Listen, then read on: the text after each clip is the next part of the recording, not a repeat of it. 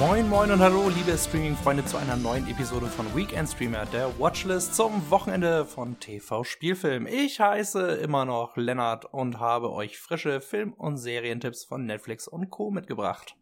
Zu Beginn gehen wir erstmal zu Hawkeye, der neuesten Serie aus dem Marvel Cinematic Universe auf Disney Plus. Darin macht der stille MCU-Bogenschütze Clint Barton Bekanntschaft mit Kate Bishop, einer jungen Meisterbogenschützin und erprobten Kampfkünstlerin, deren größtes Idol Hawkeye ist. Zufällig kommt sie in den Besitz des Ronin-Anzugs, in dem Clint sich zu Beginn von Avengers Endgame durch Kriminelle geschnetzelt hat. Als sie darin ein paar Baddies auf die Rübe haut, wird sie selbst zur Zielscheibe der Unterwelt. Und Clint muss ihr kurz vor Weihnachten zu Hilfe kommen und ein paar alte Rechnungen klären. Am besten funktioniert für mich die Chemie zwischen Haley Steinfeld als Kate Bishop und Jeremy Renner als äh, Clint Hawkeye Barton.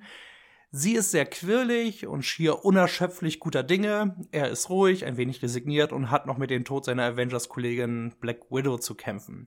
So entsteht ein schönes Kontrastprogramm. Auch die Weihnachtsthematik passt gut zur Jahreszeit. In den ersten beiden Episoden, die ich bislang sehen konnte, schien mir der Plot aber etwas dünn, auch weil Florence Pugh als neue Black Widow und die neue Heldin Echo noch nicht aufgetreten sind. Insofern könnte die Serie noch einige Highlights generieren. Ob das am Ende reicht, muss man allerdings abwarten.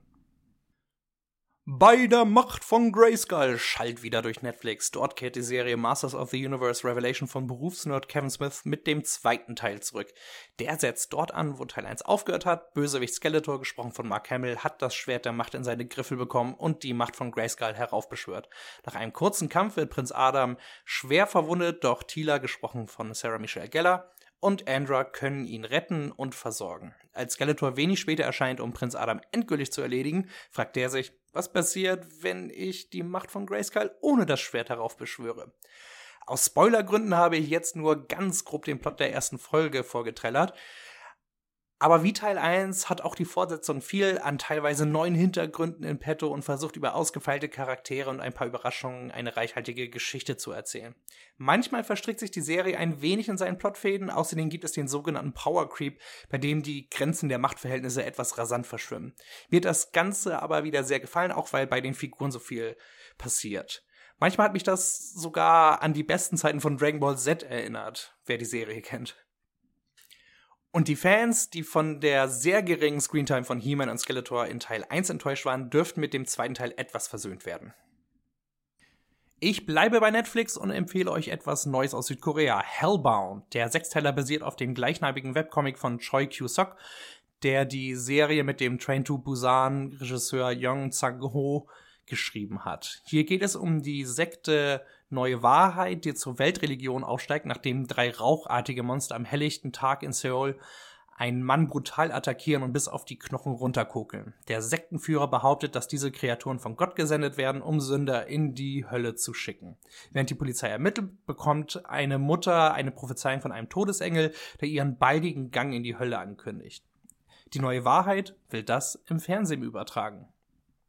Die Serie ist in zwei Dreiteiler geteilt und dreht sich um die Grauen des religiösen äh, Extremismus, der Mobkultur und die Gefahren der medialen Sensationsgeilheit. Dabei wird Religion und Glauben nicht als solches verurteilt, sondern vielmehr die korrupten Lieder solcher Organisationen. Die Monster sind hier eher das Brennmittel, mit dem die Story befeuert wird. Und was ich dabei gut fand, die brutalen Gewaltszenen sind nicht unterhalten, wie zum Beispiel in Freitag der 13., sondern eher bedrückend für Fans von Horror-Thrillern mit Substanz eine klare Empfehlung. Und ich möchte mich für meine Aussprache der Namen pro forma entschuldigen.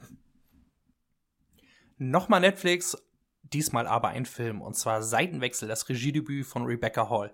Darin geht es um zwei afroamerikanische Frauen, die früher Freundinnen in der Schule waren und sich Jahre später im New York der 20er begegnen. Eine der beiden hat jedoch einen helleren Hautton und gibt sich als Weiße aus, ohne dass ihr Ehemann davon weiß. Rebecca Halls Regiedebüt ist eindringlich grandios in Schwarz-Weiß gefilmt und erzählt eine komplizierte Story, die tief in die sozioökonomischen und gesellschaftspolitischen Konstrukte der damaligen Zeit einsteigt. Die beiden Hauptdarstellerinnen Tessa Thompson und Ruth Negger liefern sich dabei eine echte Tour de Force. Diesen Film sollte man auf keinen Fall auslassen. Wir verlassen Netflix und gehen zu Sky Ticket. Hier ist kürzlich der Actioner Cash Truck von Guy Ritchie in der Flatrate erschienen. Jason Statham spielt im Remake des gleichnamigen Films aus Frankreich den mysteriösen Age, der bei einer Geldtransportfirma arbeitet, die täglich hohe Summen durch Los Angeles bewegt. Als Gangster einen Truck kapern wollen, zückt Age als einziger seine Waffe, mäht einige Bösewichte um und kann den Raub verhindern. Jetzt ist er zwar bei seinem Chef beliebt, seine Kollegen fragen sich aber, was er für Geheimnisse verbirgt. Auch wenn der deutsche Titel überaus hohl ist, ich meine, Cash Truck, kommen Actionfans und Fans von Statham und Guy Ritchie auf ihre Kosten. Irgendwann verlässt der Film, in dem LA keineswegs als Stadt des Glamours dargestellt wird, auch die Storyfire des Originals und wartet mit einigen Twists auf. In dem Sinne, schaut es euch an. Jetzt wird es aber höchste Zeit für eine Doku. Diese Woche möchte ich euch gerne das Sportlerporträt Nature Boy auf Disney Plus ans Herz legen. Der Film erzählt von der illustren Karriere der Wrestlerlegende Rick Nature Boy Flair, der den Unterhaltungssport auf ein neues Level gehievt hat. Dabei gibt es einen ungeschönten Blick auf seine Alkohol- und Drogenexzesse und seinen extravaganten Lebensstil inklusive Luxusautos und Affären. Ric Flair erzählt hier auch in einem langen Interview von seinem Leben, seinen Problemen und dem tragischen Selbstmord seines Sohnes sowie von seiner Tochter, die in seine Fußstapfen getreten ist. Ich würde auch behaupten, dass selbst diejenigen, die keine Fans vom Wrestling oder der Ringlegende sind, von der Geschichte in den Bann gezogen werden. Zwar ist der Film bereits seit einigen Wochen bei Disney Plus verfügbar, mich hat er aber derart beeindruckt, dass ich ihn euch an dieser Stelle vorstellen wollte. Am Ende ahme ich noch die Catchphrase von Nature Boy nach und schicke euch mit einem Woo zum Rohrkrepierer der Woche.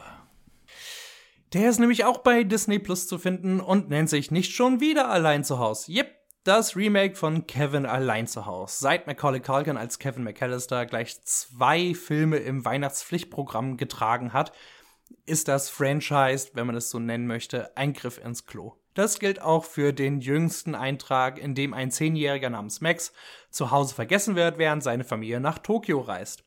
Dann kommen zwei Einbrecher und das anschließende Prozedere dürfte den meisten bekannt sein.